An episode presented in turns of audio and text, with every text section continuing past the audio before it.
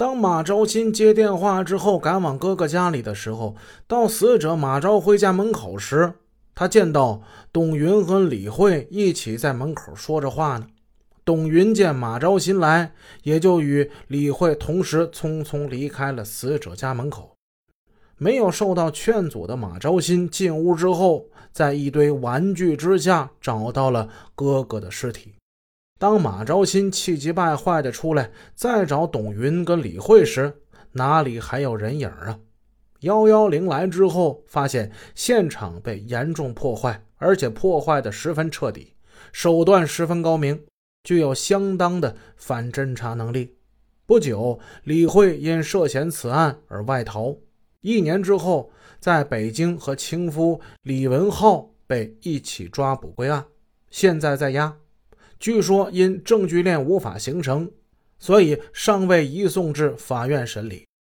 死者母亲当晚找到了县政法委书记，因夜已深，为了更好的取证，当天没有勘验现场。在后来的现场勘验之中，该取证的没有取证。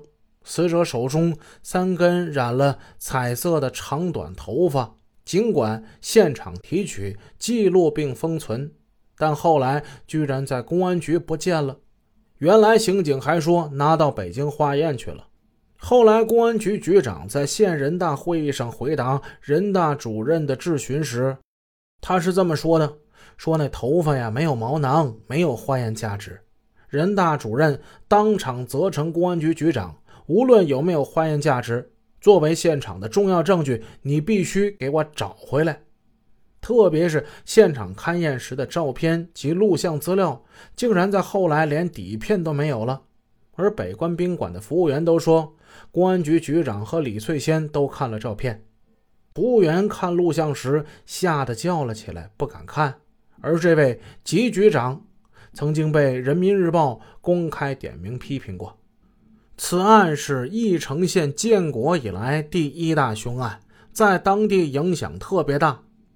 命案证据丢失毁证，当地老百姓议论纷纷。人大主任的儿子被杀，办案人员都敢这样毁证，主要是因为李春泰有钱，用钱就能把事摆平。眼下，省公安厅在全国人大法工委和省市人大的强烈追督之下，今日将调精兵强将赶赴一城，全力侦破此案。死者的母亲听说亲家公李纯泰准备花一千万摆平这么一件义城县解放以来少有的凶残杀人案之后，他表示：“儿子死了之后，他连一次都没见过我，也不让我见小外孙。我的孩子死得凄惨无比。尽管是主力重重，但中央和省里有关部门很重视这个案子。”我们相信水落石出的破案之日不会太远，毕竟还是共产党的天下，毕竟是法治社会嘛。钱不一定就能遮天，钱也不能抗法，只能多增加几个腐败分子罢了。三尾声，如此狂贪，如此村霸，如此的贪财无限，穷困的村民岂能长久的被压抑下去？